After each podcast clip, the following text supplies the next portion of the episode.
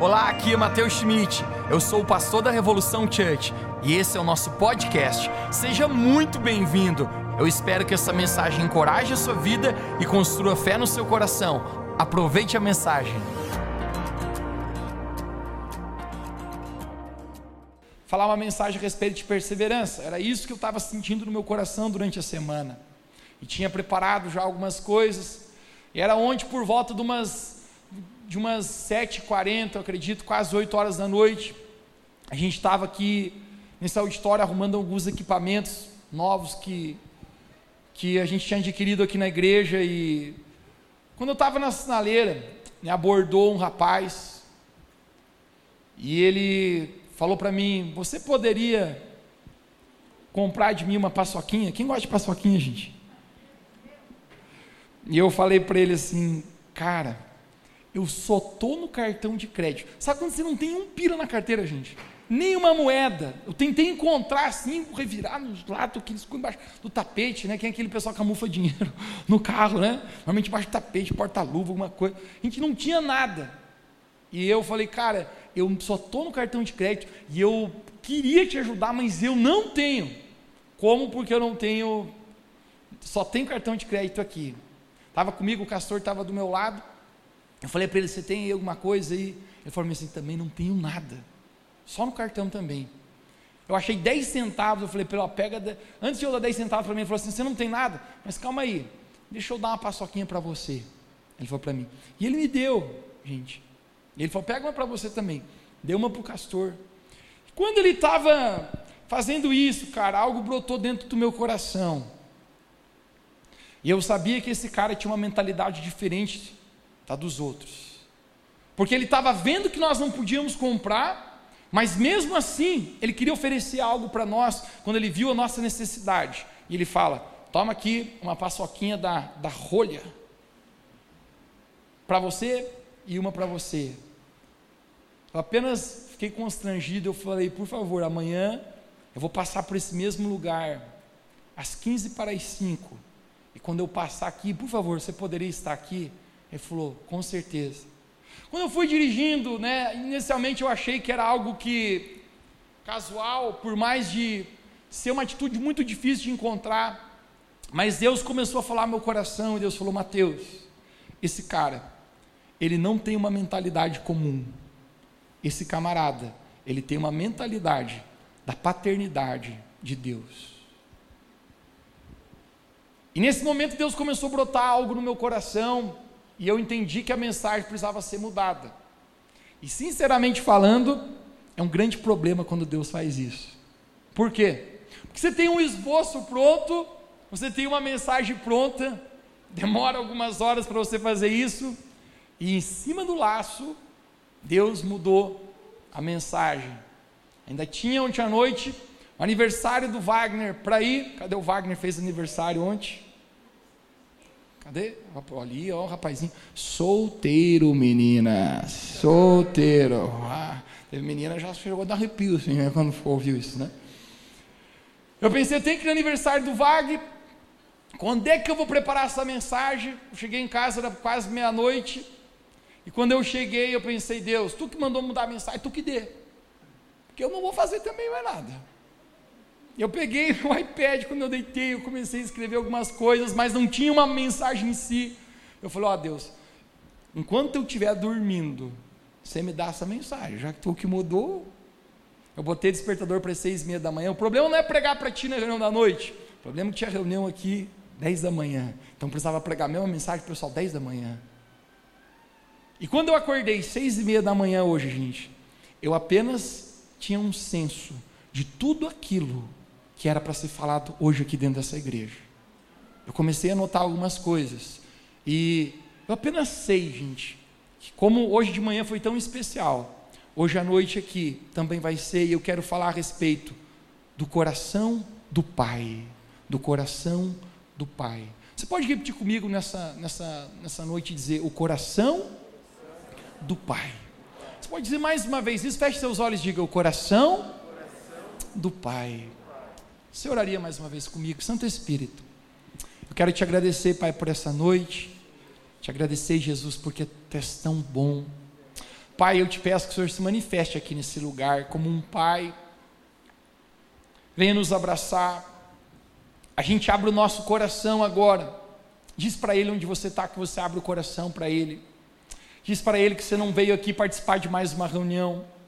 Diz para Ele que você veio ter um encontro real com a presença dEle. Pai, nós te pedimos que nessa noite a tua palavra possa marcar a nossa vida de tal forma que a gente seja totalmente tocado e marcado pela sua presença. Nós te agradecemos, Jesus, pelo seu grande amor, amor de Pai. Se você crê nisso, você pode dizer amém bem alto. Vamos juntos, eu quero que você abra comigo a sua Bíblia no livro de Lucas capítulo 7. Lucas capítulo 7. Lucas capítulo 7, no verso 1 ao 10, onde nós vamos ler. A Bíblia fala a respeito de os quatro evangelhos de 27 milagres, que falam exatamente como Jesus fez o milagre. Olha que interessante. A palavra de Deus fala que se fosse falar a respeito de todos os milagres que Jesus fez, nem em todos os livros do mundo a gente conseguiria pôr. Uau, muita coisa. Mas quando nos quatro evangelhos, Mateus, Marcos e Lucas, é relatado algumas coisas para nós, eu fico pensando como eles pensavam o que deveria ser importante colocar ali para transmitir a mensagem de Jesus. 27 milagres falam exatamente a maneira que Jesus procedeu, passo a passo, coisas que Jesus tomou. Quando Jesus veio ao mundo, Jesus ele veio ao mundo e ele morreu na cruz por nós, em nosso lugar. Quem pode dizer um amém aqui nessa noite? Jesus ele tomou o nosso lugar Jesus ele foi até aquela cruz, ele não merecia morrer naquela cruz, quem merecia era eu e você. A palavra de Deus fala que o salário do pecado é a morte. Eu e você pecamos, mas Jesus jamais pecou. A Bíblia fala que ele era santo, que ele foi tentado em todas as coisas, mas jamais cedeu. Porém, Jesus toma a cruz para nos salvar. Quando Jesus toma a cruz, eu descubro, gente, que ele morreu por amor a nós, e naquele momento, para que eu e você tivéssemos vida e vida em abundância. Uau, isso é incrível. Deus enviou seu filho Jesus. Verso mais conhecido de toda a Bíblia, João capítulo 3,16, porque Deus amou o mundo de tal maneira, Deus nos amou, enviou Jesus, Ele veio e morre na cruz por nós. Talvez você poderia pensar, esse é o maior propósito da vinda de Jesus até a terra. O Filho de Deus, encarnado em homem. Mas o simples fato que eu vou falar para você quando Jesus vem à Terra, ele tem um maior objetivo ainda do que apenas morrer na cruz. Talvez tu diria, uau, Mateus, sério? Qual seria? Eu diria para você, quando Jesus vem ao mundo, Jesus vem revelar o coração de um bom pai para filhos. Jesus vem revelar uma paternidade para pessoas que estavam órfãos. Jesus ele fala para os seus discípulos: tudo que eu ouvi de meu pai eu vos, eu vos mostrei, tudo que eu ouvi de meu pai eu vos falei. Jesus ele fala em João capítulo alguma coisa: quem vê o filho vê o pai. Jesus ele vem revelar quem Deus Pai era. Agora, Lucas capítulo 10, nós vamos ler aqui, perdão, Lucas capítulo 7. A gente encontra um dos milagres de Jesus muito interessantes, a maneira como Jesus procedeu. Lucas capítulo 7, você pode abrir comigo, nós vamos ler aqui, diz assim: E depois de concluir todos esses discursos perante o povo, entrou em Cafarnaum, e o servo de um certo centurião, a quem muito estimava, estava doente e moribundo. E quando ouviu falar de Jesus, enviou-lhe anciões dos judeus, revogando-lhes, dizendo: Venha curar o meu servo. E chegando eles perto de Jesus, rogaram, dizendo: É digno que concedas isso, porque Ele ama a nossa nação, e Ele mesmo já edificou uma sinagoga para nós. E foi Jesus com eles, mas quando estava perto da casa, enviou-lhes o cinturão outros amigos, dizendo: Senhor, não te incomodes, porque não sou digno que entres debaixo do meu telhado. Verso 7. E por isso, nem ainda me julguei digno de ter ido contigo. Dize, porém, uma palavra, e o meu servo sarará. Você pode repetir bem alto como diga, dize, porém. Vamos melhor, diga, dizem, porém, uma só palavra, e o meu servo sarará. Porque também sou homem sujeito à autoridade, tenho soldado sobre o meu poder, e digo a este vai, ele vai, digo a este vem, ele vem, e ao meu servo faz isso e ele faz. E ouvindo isso, Jesus maravilhou-se dele, e voltando-se à multidão que o seguia, disse: Nem mesmo em Israel encontrei tamanha fé.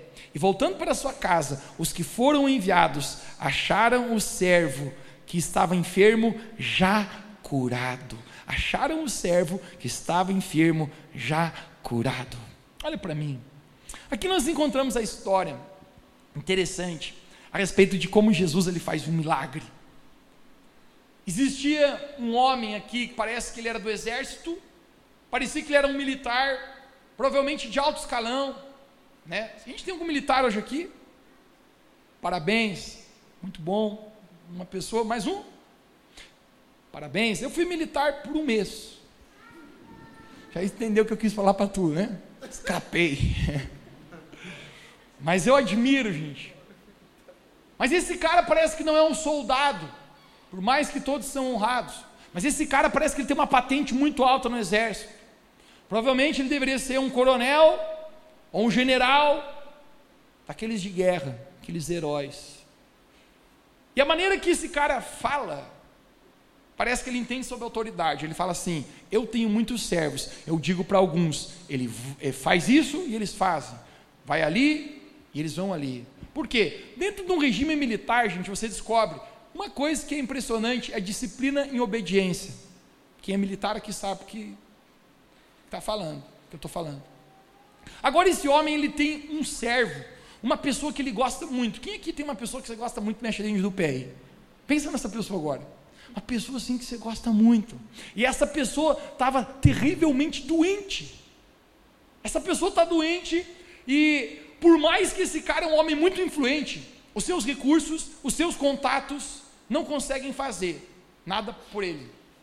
Eu fico imaginando que talvez ele chamou os médicos, os melhores da época, e eles falaram: Você pode curar o meu servo, a quem eu estimo muito, a quem eu gosto muito? E eles falam: A gente não tem o que fazer. Ele está com o coronavírus. Estou brincando, gente. Ele está com uma terrível doença. E ninguém sabe como resolver. Esse cara sabe de uma coisa. Ele diz: Jesus tem poder para curar o meu servo. Então o que, que ele faz? Ele manda alguns servos dele dizer a Jesus: Jesus, por favor, venha até a casa curar. Ele está terrivelmente enfermo. E esse homem, esse general que te pediu, é um bom homem. Eles fazem uma propaganda desse general enorme. Eles falam: esse cara é gente boa, esse cara dá cesta básica para muita gente, esse cara aí, ele construiu uma igreja para nós. Uau! Sabe que Jesus fala? Depois de uma propaganda dessa, eu vou. E Jesus está indo. Jesus está indo em direção ao lugar onde esse homem tem o seu servo enfermo, e quando ele chega na metade, parece que esse general tem uma outra ideia. Ele está pensando bem, fala: hum, não, não, não, não, não, não. Eu não sou digno que Jesus entre aqui no meu telhado. Você acha que é porque a casa dele era muito pequena, porque estava suja, ou porque era um casebre? Não. Provavelmente esse cara devia ter uma mansão, cara. Mas ele fala assim: Eu não sou digno que o Filho de Deus entre aqui dentro. Ele chama outros amigos e fala: vai lá e conversa com Jesus e fala assim: não precisa mais Jesus vir, é só ele dizer uma palavra. Você pode repetir comigo: é só Jesus dizer uma palavra e ele ficará curado. Quando os amigos daquele general falam isso para Jesus, Jesus ele fala: Uau, nem mesmo em Israel encontrei fé desse tamanho. Obviamente, esse general não era judeu, como ele era do exército, ele, ele era um cidadão romano. E ele fala: nem mesmo em Israel eu encontrei tamanha fé desse tamanho. Esse é um contexto, gente, que eu descubro. Esse cara sabia um pouquinho mais a respeito de Deus. Esse cara sabia um pouquinho mais a respeito de algumas coisas espirituais. E nesse momento, quando aqueles amigos chegam até a casa, A Bíblia fala que aquele servo que estava doente já estava curado. Uau! Eles chegando na casa, eu fico imaginando batendo o interfone, e quando eles batem o interfone, eles entram. Deu certo?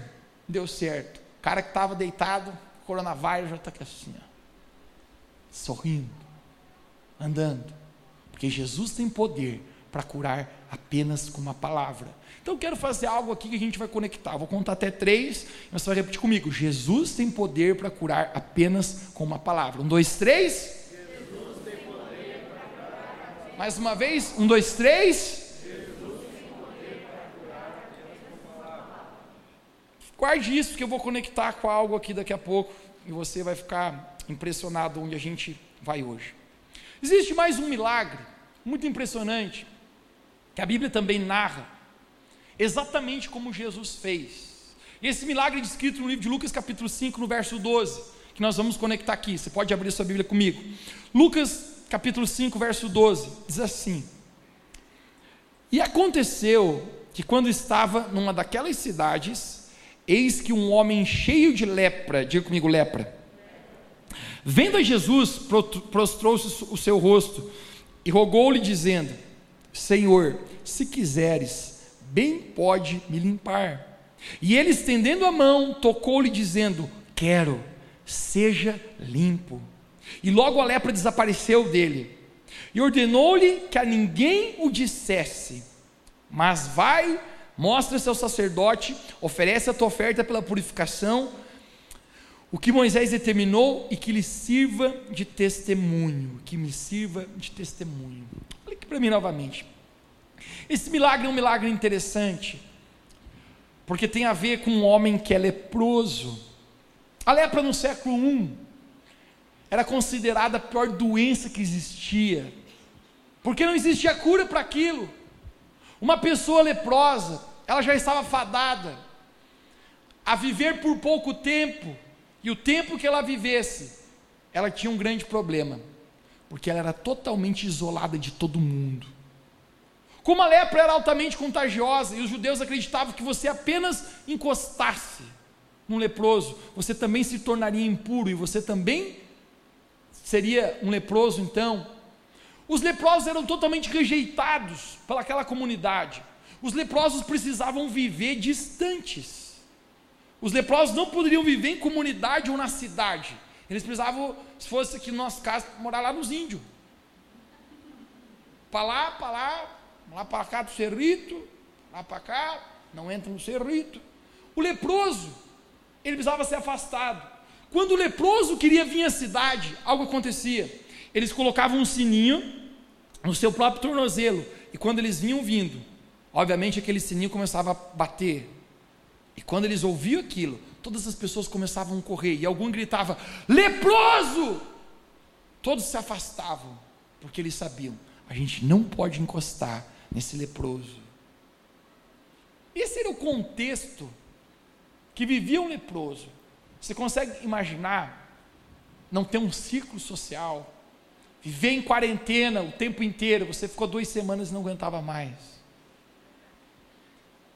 Esse cara vivia em quarentena, ele não tinha internet, nem Instagram, nem Facebook. Eu fico imaginando o que, que ele fazia. Apenas só. Apenas quando as pessoas passavam perto dele, as pessoas se afastavam e, e, e tentavam manter a distância dele. Ninguém pode curá-lo, nenhum médico, nada. Mas quando Jesus está passando, a Bíblia fala que ele se ajoelha, ele se ajoelha e ele roga a Jesus. Ele diz: Mestre, se tu quiser, tu podes me curar. Sabe o que Jesus faz? Jesus se aproxima dele e ele diz: Eu quero te curar. Jesus abraça ele. A Bíblia fala que Jesus o tocou. Jesus o tocou e diz: Seja limpo. E imediatamente a lepra sumiu deste homem. Agora eu quero conectar você com algo aqui. Jesus tem poder para curar apenas com uma? Jesus tem poder para curar apenas com uma? Foi isso que Jesus fez com o servo daquele general. Agora tem um leproso, o qual ninguém pode encostar, e ele pergunta: Jesus, tu quer me curar? Jesus encosta nele e diz: Eu quero. Fica limpo. A pergunta que eu estou fazendo para você hoje: por que, que Jesus encosta nesse homem se ele tem poder para curar apenas com uma? Se você seguir a lógica, o camarada que Jesus deveria encostar qual era? O filho do, o servo do general. Porque aquele ali não tem lepra, a gente não sabe o que, que é. Mas o leproso, a lei dizia o quê? Fica longe, não encosta. Mas Jesus vai exatamente, encosta. Eu particularmente acredito que Jesus abraça ele. E a razão é, eu quero sugerir para você aqui nessa noite, que quando Jesus toca aquele homem, Jesus estava mais do que curando apenas o seu corpo físico, mas Jesus estava revelando o coração de um Deus como um pai para a vida dele. Existe uma coisa que só um pai conseguiria fazer por um filho. Eu ouvi uma história, gente, a respeito de um rapazinho. O continente africano é um continente muito pobre, gente. Você não consegue imaginar a miséria que existe lá. E eu vi a história de um rapazinho que ele foi acometido por uma doença, ele já está no seu leito de morte, tentaram isolar ele, na tentativa de aquela doença dele não se alastrar para outros, ou literalmente ele está numa verdadeira quarentena. E no último dia da sua vida, o seu pai se aproxima e diz: Filho, eu amo você, e o abraça Aquele menininho olha para o seu pai e fala assim: Pai, você não tem medo de me abraçar? Você pode pegar essa doença e também morrer. Sabe qual é a resposta daquele pai para aquele filho? Ele diz: Filho, eu não tenho medo. Sabe por quê? Porque eu sou seu pai e eu te amo mais que tudo. E aquele pai abraça aquele filho impedindo com que o medo seja maior do que o amor. O que a palavra de Deus fala, que o verdadeiro amor lança fora todo o medo. Quando eu penso sobre isso, eu descubro que Jesus, quando ele abraça aquele leproso, Jesus estava tentando revelar Deus como um pai. Todas as pessoas o desprezavam. Você imagina o coração dele, o quão machucado deveria ser. A mentalidade e o espírito de orfandade sobre aquele cara em pensar: eu moro sozinho, sem minha própria família. Mas Jesus, ele vem mostrar o Pai. E o coração de Deus Pai era: eu não tenho medo de te abraçar. Eu não tenho medo de estar perto de você. Eu estou aqui te abraçando porque eu amo você. Existe uma coisa que só um pai consegue fazer por um filho. Esse assunto a respeito de paternidade, gente, se eu abrir meu coração para você, ele fala muito comigo. Porque muitas vezes a gente vive com uma mentalidade órfã. Muitas vezes a gente não descobre quem Deus, como um Pai celestial, quer ser na nossa vida. Muitas vezes a gente tem tantas coisas no nosso coração. Eu não sei qual foi a sua figura, a representação da sua figura paterna aqui nessa terra. Obviamente, gente, o pai aqui na terra, o pai natural, ele é uma representação da figura paterna de Deus. Talvez você teve um bom pai aqui na terra, talvez você teve um mau pai. Talvez você teve um pai ausente, talvez você teve um pai presente.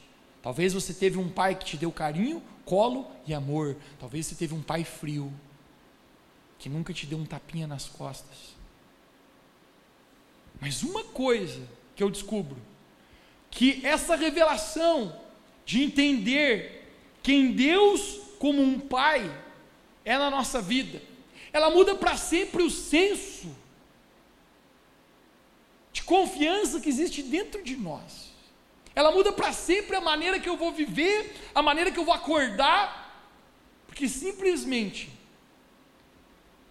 saber da paternidade de Deus na minha vida, o qual Jesus ensinou a gente a chamar a Deus de Pai, muda para sempre o meu coração. Livro de Lucas, capítulo 15, no verso de número 11. Jesus ele conta uma história a respeito de um pai e dois filhos. Jesus fala que existe um pai. Essa figura do pai é uma representação do próprio Deus. Essa figura do filho, obviamente, Deus estava falando para nós. Quando Jesus fala a respeito de parábolas, Jesus está contando histórias que quer representar, ensinar algo para nós.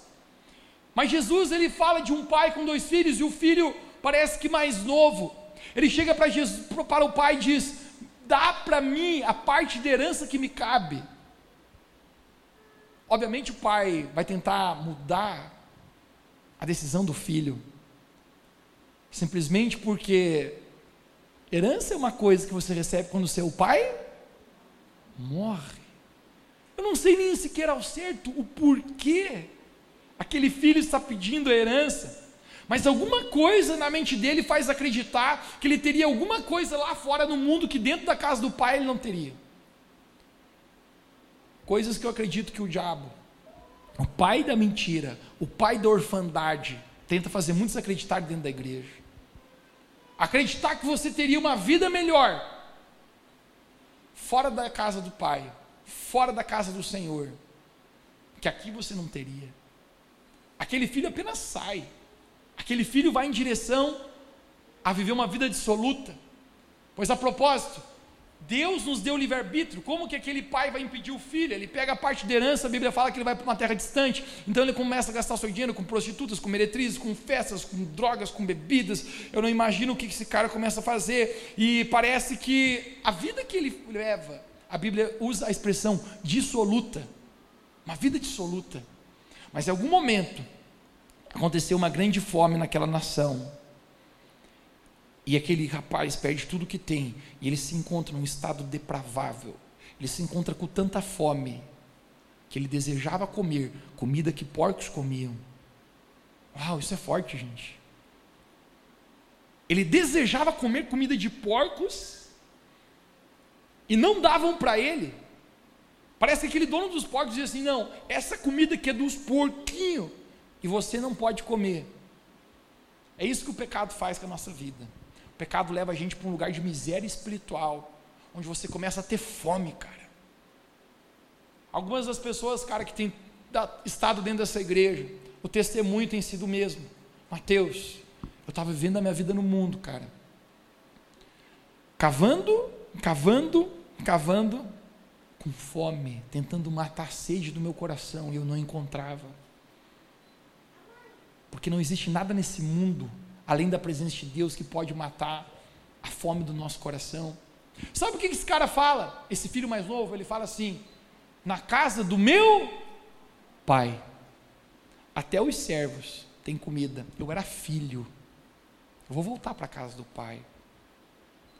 O meu foco não é me deter na história do filho mais novo, mas quando ele está voltando para casa, a Bíblia fala que o pai já o avista de longe. Porque esse é o amor de Deus por nós. Aquele filho está voltando sujo, torrou toda a herança do velho. Eu fico imaginando a vergonha, o constrangimento, a culpa. Descalço, não tinha mais uma vestimenta. Ele foi com um anel e voltou sem. Mas quando o pai veio de longe, Apenas uma coisa o pai faz: o pai corre e o abraça, o beija. Parece que aquele filho tem um discurso armado, ele fala: Pai, pequei contra o céu e contra a terra, já não sou mais digno de ser chamado teu filho, trata-me apenas como teus empregados. O pai não se importa com aquele discurso dele, porque o que o pai quer fazer é apenas abraçar e beijar aquele filho. Eu fico pensando algo. Aquele filho está sujo, cheirando porcos. Se tem uma coisa que eu e você odiamos quando a gente viaja é encontrar na estrada um caminhão de. Meu Deus. Quando você encontra um caminhão, a primeira coisa que você olha para a pessoa que está do lado teu lado no carro, né? Epa, o que aconteceu aí? Daí o outro diz, não, é o caminhão de porco. Ah, deu boa. Achei que era tu, seu porcão. Né? Se bem que tem uns que põem a culpa nos caminhões e nem tem, né? Aquele cheiro assim, né? Ó, não, deve ser um caminhão de porco aí, a mata. Aqui, ó. Né? Já viajou em, com quatro, cinco marmanjos no carro? Mas um terrível, piazão viajou aí, ó. Né? Sabe é o contexto? Aquele pai não se importa. Ele simplesmente abraça e beija aquele filho. Troca as suas vestes. Põe um calçado no seu pé. Põe um anel que representa autoridade. Esse é o amor de Deus como um pai na vida dos seus filhos. Mas talvez você pense que essa, essa parábola de Jesus é apenas a respeito dessa história, e essa história é realmente linda. Talvez alguém aqui nessa noite você sente que você precisa voltar verdadeiramente aos braços do Pai. Hoje é uma grande oportunidade para você. Quem pode dizer um amém aqui? Talvez isso seja para você hoje. Mas talvez a parte da história que talvez você nunca para para pensar muito é que se por um lado tem um filho mais novo que vai o mundão, como diz, gasta toda herança. Tem um outro que ficou dentro de casa. E é sobre esse camarada que eu quero focar hoje. Quando aquele filho chega e o pai troca as suas vestes, a Bíblia fala que o pai vai fazer uma festa para ele. Esse é o nosso Deus. O pai diz assim: mate um novilho, vamos fazer só picanha, maminha e alcatra. Hoje carne de pescoço e assim não entra. Pão de alho. Linguiça de frango. Minha preferida. É a churrascada. Quando todo mundo está festejando, o filho mais velho está voltando e ele vê aquele barulho ele vê aquelas luzes da Revo Church piscando no olho da galera. Oh, o outro se identificou ali. Ele fala: O que está acontecendo? E um empregado fala: Teu irmão voltou. E teu pai está dando uma festa para ele. Que, que esse filho faz? Ele fica indignado, ele vai até a porta da casa. Eu, eu imagino que é um palácio. E ele para, ele, ele fala assim: Eu não vou entrar, alguém chama meu pai lá que eu quero falar com ele. O pai dele chega: Ô oh, filho, você não sabe, teu irmão mais novo voltou. E ele fala uma coisa interessante, eu quero que você leia comigo, Lucas 15, se não me engano, no verso 28. Exatamente. Lucas 15, 28 diz assim: Mas o filho mais, leve, mais velho encheu-se de ira e negou-se a entrar. Uau! Então o pai saiu e insistiu com ele. O pai está insistindo. Porém ele replicou: Há tantos anos eu tenho trabalhado como um escravo para ti, sem nunca ter desobedecido sequer uma ordem tua. Contudo, tu nunca ofereceste nem ao menos um cabrito para que eu pudesse festejar com meus amigos. Nem ao menos uma costelinha, pai, rolou. No entanto, chegando em casa, o teu filho, que pôs fora os teus bens com prostitutas, tu ordenaste matar um novilho gordo para ele. Então arrasou o pai, meu filho, meu filho, tu sempre estás comigo, tudo o que eu possuo é teu. Você pode repetir comigo, diga tudo o que eu possuo é teu. Porém, nós tínhamos que celebrar muito a volta do teu irmão e nos alegrarmos, porque ele estava morto e reviveu, estava perdido e foi achado. Estava perdido e foi achado. Esse é o momento que eu consigo ver algo aqui na vida desse irmão mais velho. Inicialmente, quando você lê essa história, É a mesma sensação que eu tenho, talvez você tenha, a primeira vez que eu li. Eu pensei, nossa, que injustiça. Quem achou? Injustiça com o irmão mais velho. Aquele outro ali foi lá e torrou tudo, cara, metade da herança. O outro sempre obedeceu. E aí o outro ganha a festa e o outro não. Mas isso eu quero chamar a atenção para ti, querido.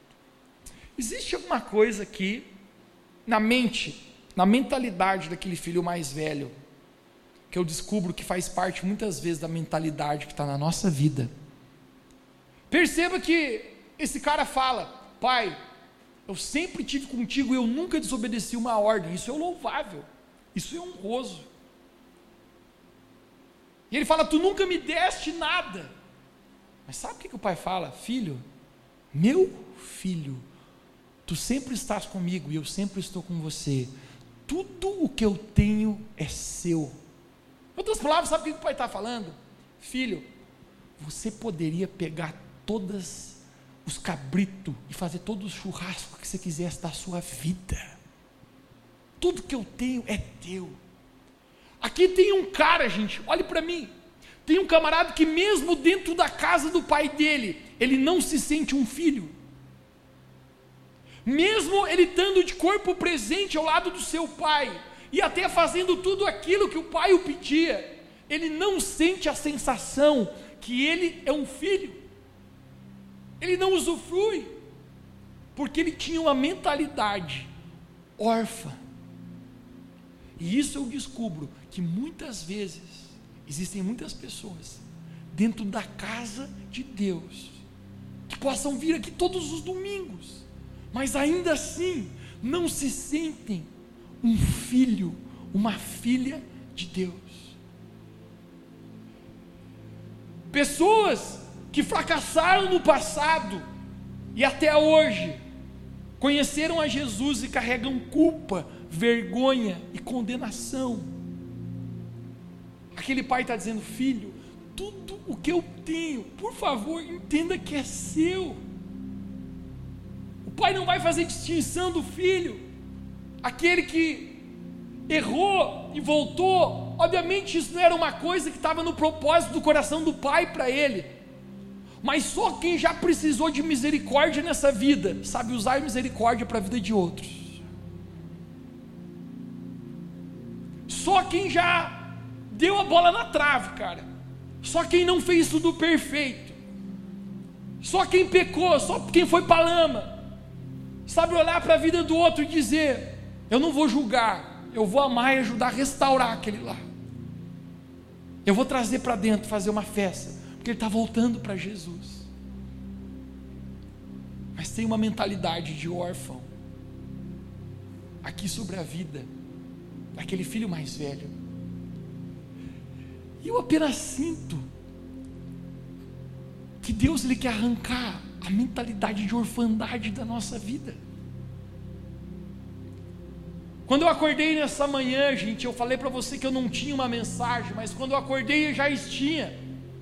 E apenas eu escrevi cinco frases. Cinco frases. Eu apenas acordei com essa sensação e eu sabia que isso eram cinco sinais de uma mentalidade de orfandade. Cinco sinais de uma mentalidade de orfandade. Olhe para mim e se identifique. O primeiro sinal é: eu sou menor do que os outros. Você se sente assim? Se você se sente menor que os outros, existe uma mentalidade de orfandade na sua vida. Inferioridade não está fora, inferioridade está dentro. Eu tenho uma amiga minha, ela mora na Argentina. Ela é filha de pastor também, médica pastora. E eu recordo uma história que uma vez ela contou para gente. Ela falou que ela estava no colégio com seus amigos e ela estava, ela tinha ganhado uma bolsa numa, num colégio muito rico. Obviamente ela era a mais simplesinha lá dentro. E um dia todo mundo estava contando que carro que o seu pai tinha. E esse é um grande problema quando você é aluno da bolsa. E um falava: Meu pai tem uma BMW, o meu é Mercedes, dirijo num Audi. E aí foi, gente, carro, carro bom, carro bom. Sabe qual era o carro do pai dessa minha amiga? Um pastor abençoado, querido também. Naquela época, ele tinha um Fusquinha. E isso que ela ficou pensando: Uau, e agora? O que, é que eu vou fazer? Mentir eu não posso. Mas naquele momento, quando for falar, e você? Qual que é o carro do teu pai, Ana Raquel? Ela pegou e disse assim: Meu pai tem um Fusquinha! É um Fusquinha e é maravilhoso. Todo mundo ficou um Fusquinha, é um Fusquinha mesmo, é bom. Olha, é melhor que a Mercedes, melhor que a BMW, melhor que o Audi. Prometo para você, anda lá com ele para você ver. Inferioridade está fora, não está dentro. Quando você sabe de quem você é filho, quem você sabe quem é seu pai, você não se sente menor que os outros. A sua identidade não vem daquilo que você tem e nem daquilo que você faz. Talvez você me vê aqui pregando todos os domingos e talvez você pensaria que quem eu sou é aquilo que eu faço. Muitos julgam a minha importância pelo aquilo que eu faço. Mas o simples fato, se eu for falar para você que a minha identidade, o meu valor, não vem de nenhum bem material que eu tenho e nem sequer de algum dom ou alguma coisa que eu faço. O meu valor vem simplesmente de apenas uma coisa: eu ser um filho do Pai Celestial. Isso me basta. Essa é a minha identidade. Quando a gente se sente menor, talvez eu ainda não entendi que eu sou filho, eu ainda carrego uma mentalidade de órfã. Agora, uma outra mentalidade é quando eu não sou o suficiente, eu não me sinto suficiente. Tem gente que nunca chegou num lugar de satisfação, porque sempre acha que está num lugar de reprovação.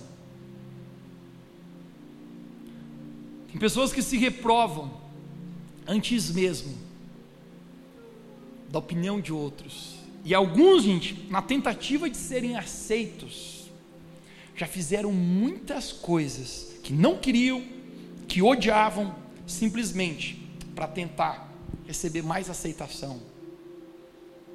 Já viu pessoas assim? Eu recordo na primeira fase da universidade, o pessoal estava se conhecendo na minha turma e marcaram um churrasco. Todo mundo foi, eu fui. Quando eu cheguei lá, todo mundo estava entortando o caneco, tomando uma gelada. E eu estava tomando meu guaraná, feliz. E tinha um rapaz do meu lado, eu, ele era tímido, ele era tímido. Ele, ele, mal conseguia se relacionar com outras pessoas, ele era envergonhado. Você conhece uma pessoa bem envergonhada? Ele também estava tomando uma coca do meu lado. Chegou algum rapaz para ele e falou assim: Toma aí, bebe uma gelada aqui. Ele falou: Não, não, obrigado. Toma aqui, cara. Falou para ele. Ele falou: Não, não, toma aqui. Ah, então tá bom. Quando ele tomou, cara, eu olhei para ele assim, fez uma caixa eu sabia, cara, que ele não queria tomar aquilo. Eu falei para ele: por que, que você tomou isso aí? Eu também estou tomando Guaraná. Falei para ele: eu não bebo.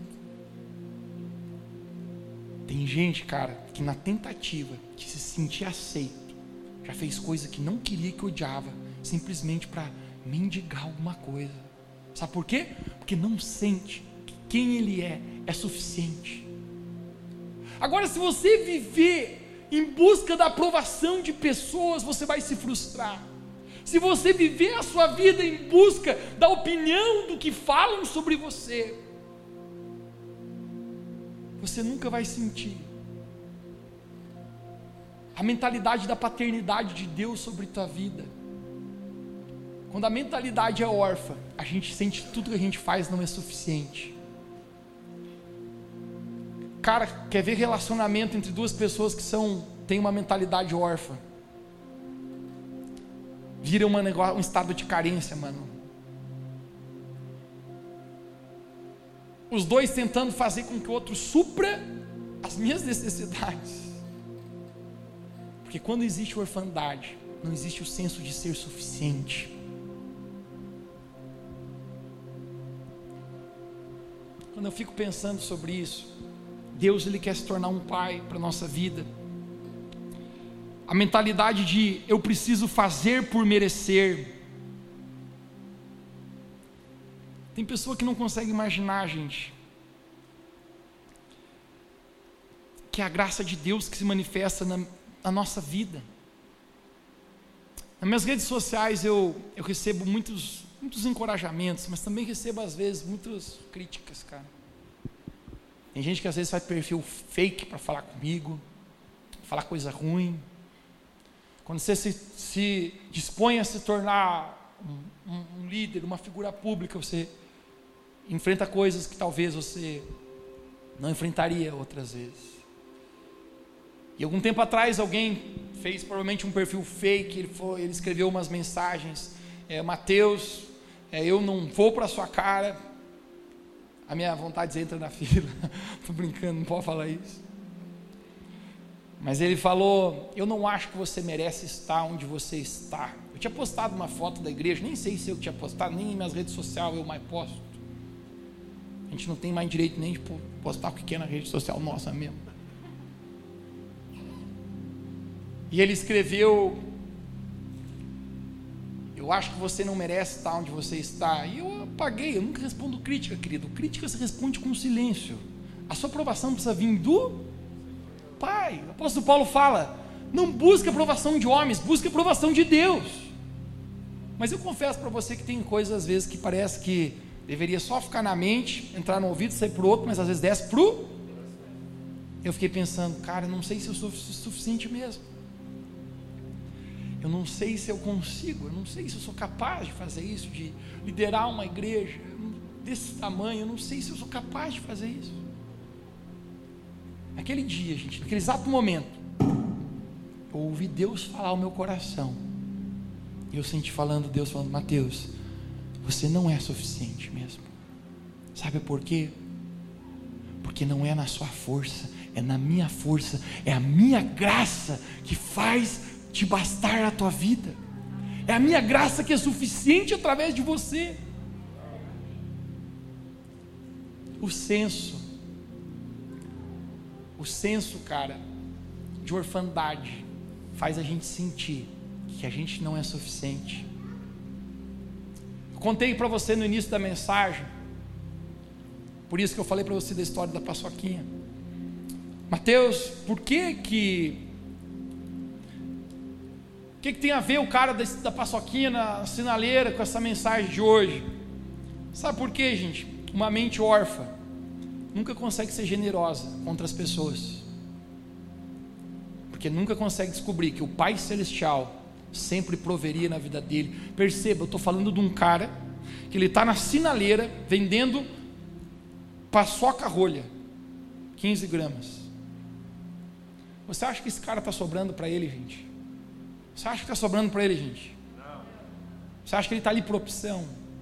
Mas eu encontro um cara que, mesmo no meio de grande necessidade, ele diz: pega uma para você, tu não tem dinheiro para comprar, pega uma para ti, pega uma para ti. Sabe o que é isso, cara? A mentalidade de uma paternidade de Deus. Deus falou: Mateus, é isso. Esse cara, eles têm o senso que ele é um filho, que ele é um filho Quando a gente não consegue, a gente, quando a gente tem a mente órfã, a gente não consegue descansar em Deus como um pai.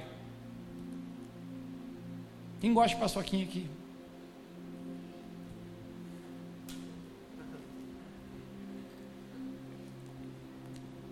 Quando a gente não consegue descansar em Deus, quando a gente tem essa mentalidade órfã, a gente não vai sentir o senso de provisão. Eu prometi para ele que eu passaria lá hoje, 15 para as 5. Comprei duas cestas básicas daquela grande para ele. Quando eu cheguei lá, eu estacionei meu carro no outro lado da rua. Quando ele me viu, cara, Ele gritou: Você veio! Você veio! Eu falei: Com certeza. Eu trouxe algo para você. Quando eu trouxe, gente, as cestas básicas para ele, ele olhou para aquele negócio e falou: Era o que minha família estava precisando. A euforia daquele cara, mano. Eu comecei a conversar com ele, ele falou: Onde eu te dei, hoje você está me dando. Quando tem senso de paternidade, existe senso de provisão. Pedi autorização para ele, eu falei, cara, por favor, você nem sabe que a tua história hoje está sendo contada para muita gente dentro da igreja e convidei ele para estar tá aqui domingo que vem. Eu falei, eu posso te filmar apenas 10 segundos para você contar isso. O pessoal da manhã não viu isso porque eu tinha combinado com ele hoje 15 para as 5. Ele falou, claro, o que, que vai fazer? Eu falei, você tem celular? Ele, não tenho. Eu, então, só fale aqui como já estivesse falando para mim. Ele nem sabia o que eu estava fazendo com o celular. Pode pôr para a gente?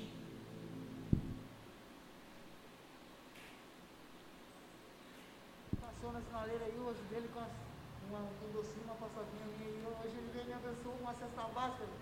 Deus ajude e abençoe ele, meu amigo. Aí, tamo junto, meu parceiro. Vamos mais uma vez, hein, pô. Aí, hoje dele com uma, um docinho, uma paçoquinha minha aí. Hoje ele veio me abençoou uma cesta básica. Deus ajude e abençoe ele,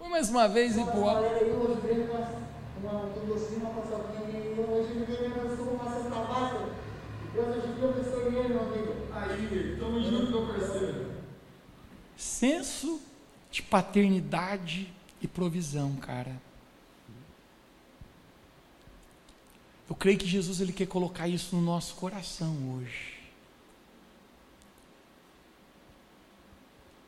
Estou pregando isso para ti porque eu acredito que talvez tem pessoas aqui que você não tem o senso de pai na sua vida, de um pai, na figura perfeita de Deus. Eu encontrei com uma, uma menina um tempo atrás, ela veio abrir o coração comigo a respeito de muitos problemas que ela estava passando. Ela falou: Mateus, eu me tornei lésbica. E eu começava a falar um pouquinho a respeito da identidade dela como uma filha de Deus. E ela falou: Eu me machuquei muito com meu pai natural.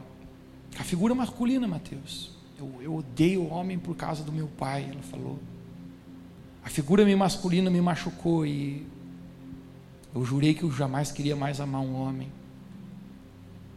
Eu falei para ela, como a figura masculina te machucou, eu mesmo quero te pedir perdão, representando isso. Essa não é a figura de Deus Pai. Deus Pai é perfeito. Deus Pai é um homem de honra. É um homem de tratamento. Ele é um pai. A orfandade não está fora, a orfandade está dentro. A última coisa que eu quero falar para ti antes de a gente orar hoje, e eu, e é o último senso, última mentalidade, sinal de mentalidade de órfã, é a pessoa que se sente só e sente que ninguém está vendo ela. Ela sente que ninguém está vendo ela. Ela apenas acha que ela está lutando sozinha nessa vida e não tem ninguém por ela. Eu não tive um pai perfeito, gente. Mas eu tive um bom pai. Eu sou muito grato a Deus todos os dias da minha vida pela vida dele. Hoje, antes de eu dormir, todos os dias eu vou até a cama dele. Eu tento fazer um risco de caneta bique no pé dele. Eu brinco com ele que eu falo assim, ó, vou fazer um risco de caneta bique no teu pé. E ele fala: Não, não, de novo não. A última vez que eu cheguei, ele estava com um spray SBP para me acertar. Crianças, gente, crianças. Ame seu pai, ame seu pai, dependente de quem ele for. Meu pai não foi perfeito, gente. Alguém é? Eu tive tantas dificuldades. Mas sabe uma coisa que eu posso dizer para você? algo que me marcou a minha vida, na representação de quem Deus Pai é. Eu recordo quando eu era pequeno, às vezes na madrugada o pai ia na pontinha do pé, pela casa, e quando ele chegava lá, ele, ele achava que a gente não estava vendo. Ele abria a maçaneta da porta bem devagarzinho. Ele ia até eu, sempre dividia o quarto com meu irmão, até minha irmã casar. Até o milagre do Apocalipse acontecer. Estou brincando, gente. Se ela estiver vendo isso, eu estou morto. Está ao vivo, né? Meu Deus. Um problema. Dividir o quarto com o irmão tem seus lados bons, mas também é um problema. O cara salta na bufa lá, você que cheira. Né? O cara ronca, você que aguenta. Se ele usar uma cueca tua, você nem soube. Problema. Meu pai vinha até a minha cama, ele achava que eu estava dormindo, ele botava a mão na minha cabeça, ele dizia: Deus, abençoa meu filho, eu amo ele, que ele seja um homem de Deus, que ele cresça, um homem de caráter. Ele terminava de orar comigo, ele ia até a cama do meu irmão, ele fazia a mesma coisa, ele botava a mão na cabeça do meu, do meu irmão e dizia: Abençoa meu filho, Deus, consagro ele para ti, que ele seja um homem de Deus, um homem usado na tua obra. Provavelmente ele saía dali, cara, ele ia até o quarto da minha irmã. Eu não tenho informação porque Deus não estava lá. A gente fazia que a gente não estava olhando. Fazia aquele negócio. Mas a gente estava. A gente acordava e via isso. A gente fazia de conta que estava dormindo. A gente amava sentir que Ele estava nos assistindo e orando por nós naquele momento. Sabe o que isso fez com o meu coração, cara? Me trouxe um senso que Deus Pai, o único Pai perfeito, o nosso verdadeiro Pai, sempre está nos olhando, sempre está nos vendo. Nós não estamos sós. Jesus ele veio revelar o coração de um pai aqui na terra. Quão órfão, cara, a gente é sem Deus. A Bíblia fala que quando a gente vem para a igreja, para a casa de Deus, lugar onde você está, a Bíblia fala que Deus faz com que o solitário, o órfão, more em família. Jesus ele vem revelar o coração do Pai. Ele olha aquele leproso e ele diz: Eu abraço você, porque eu sou um pai. Eu podia te curar apenas com uma palavra, mas eu quero te abraçar. Porque o melhor lugar do mundo é dentro de um abraço. Um abraço de pai que cura o nosso coração, que cura a nossa vida. Eu apenas senti a gente compartilhar essa mensagem contigo ontem à noite, quando Jesus falou meu coração sobre isso. Porque talvez alguns aqui tenham vivido com uma mente de órfão como aquele filho mais velho na, na, casa do pai, você não se sente realmente um filho, uma filha. Você pode até estar aqui, mas você não sente. Eu me sinto abraçado pelo pai. Eu me sinto que eu tenho valor, que eu tenho propósito, que eu tenho promessa, que eu tenho plano do meu pai. Hoje eu quero declarar sobre a nossa igreja, gente, que a mentalidade de orfandade está sendo removida e Deus está colocando o senso de paternidade dele sobre o nosso coração. Você recebe essa palavra de Jesus hoje nessa noite? Fica de pé onde você está. Põe a mão no seu coração e fecha seus olhos. Pode fechar os olhos, não se preocupa, ninguém vai pegar nada teu. O único carioca, que tem aqui é o Igor, ele é bem convertido.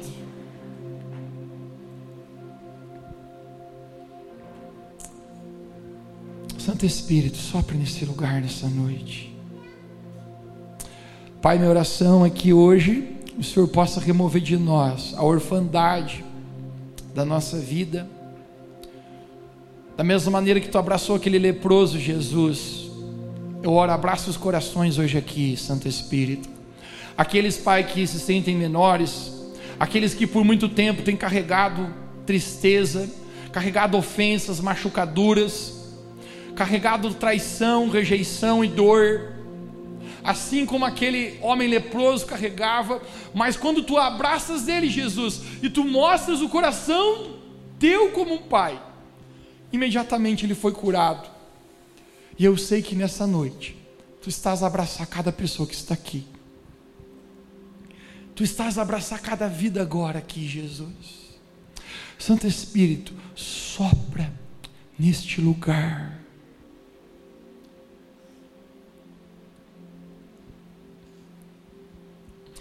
Eu sinto pessoas hoje aqui, Deus com amor de Pai tocando o seu coração hoje aqui. Pessoas que têm carregado um sentimento de orfandade, o senso de não ter um pai. Jesus hoje ele quer remover o senso da sua vida de não ter um pai.